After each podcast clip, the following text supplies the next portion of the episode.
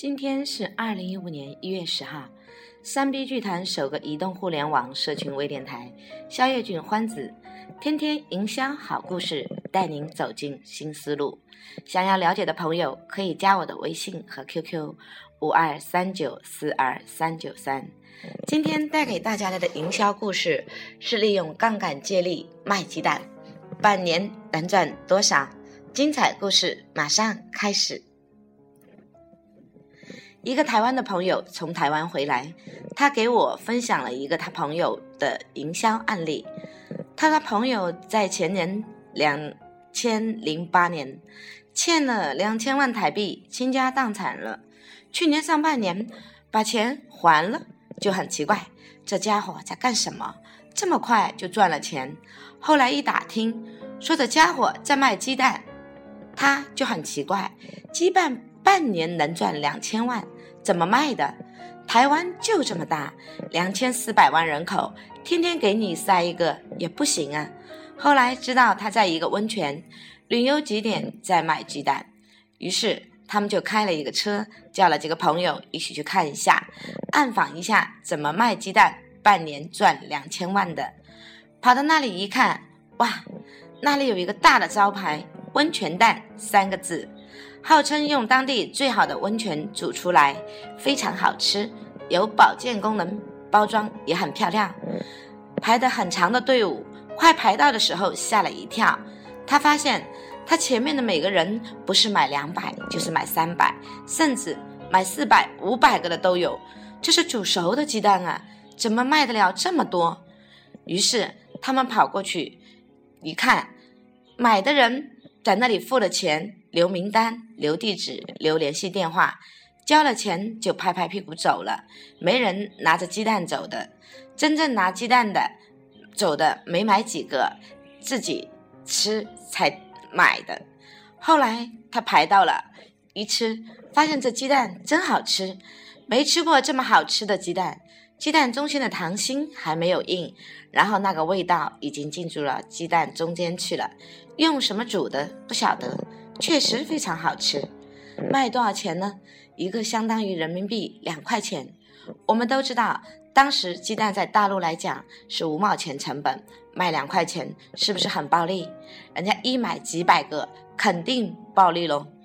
后来他回来就说：“怎么可以卖这么多呢？”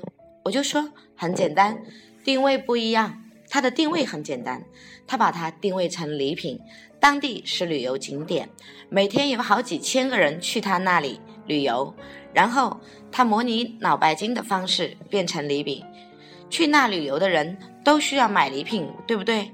买礼品有几个障碍：第一，太贵了，承受不了；太便宜了，送不出手。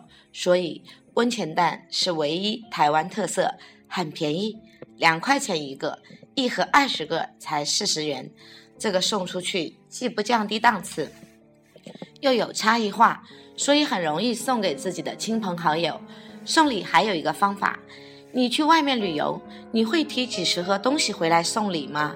所以说，他帮你消除了这个问题，直接找一个快递公司帮你寄，你回到家蛋也到家里了，以你的名义有一个标准的送鸡蛋的信。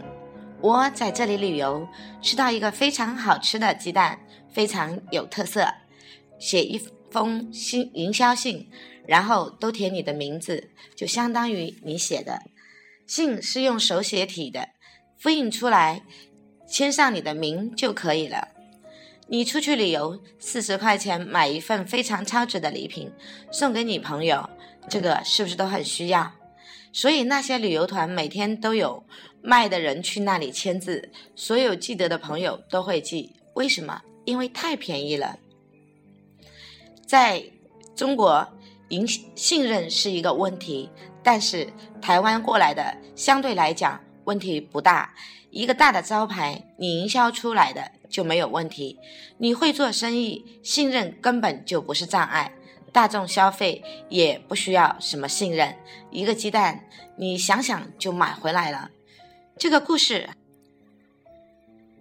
他卖完了就没有后续，他拿到了顾客名单，没有后续了，对不对？所以我说这个生意让我做，汇宝是个生意比原来放大四倍，因为我是做营销设计的，我看它就有一个很大的漏洞。什么漏洞呢？就是没有后续。我说，你只要在上面写上一封营销信，告诉大家，如果你吃到这个鸡蛋很好吃，如果你也有送礼的需求，你只需要把你的名单给我发过来，把钱打到账号上，我就会用你的名义为你的亲朋好友一样寄一份，并且，比如说原来四十元，你只需付三十五块就好了，因为我在每一份的鸡蛋里面，我都会加上一个五块钱的现金券。你只要把现金卡的密码在我这个网上面输进去，他就可以省五块钱，因为他知道那个是多少钱的嘛，他会跟他的朋友分享这个东西，对不对？所以说，造成台湾一段时间内大家都在说鸡蛋。好，那么这个故事到现在结束了，感谢大家的收听。当您遇到营销问题，请转换时空角，思路一换。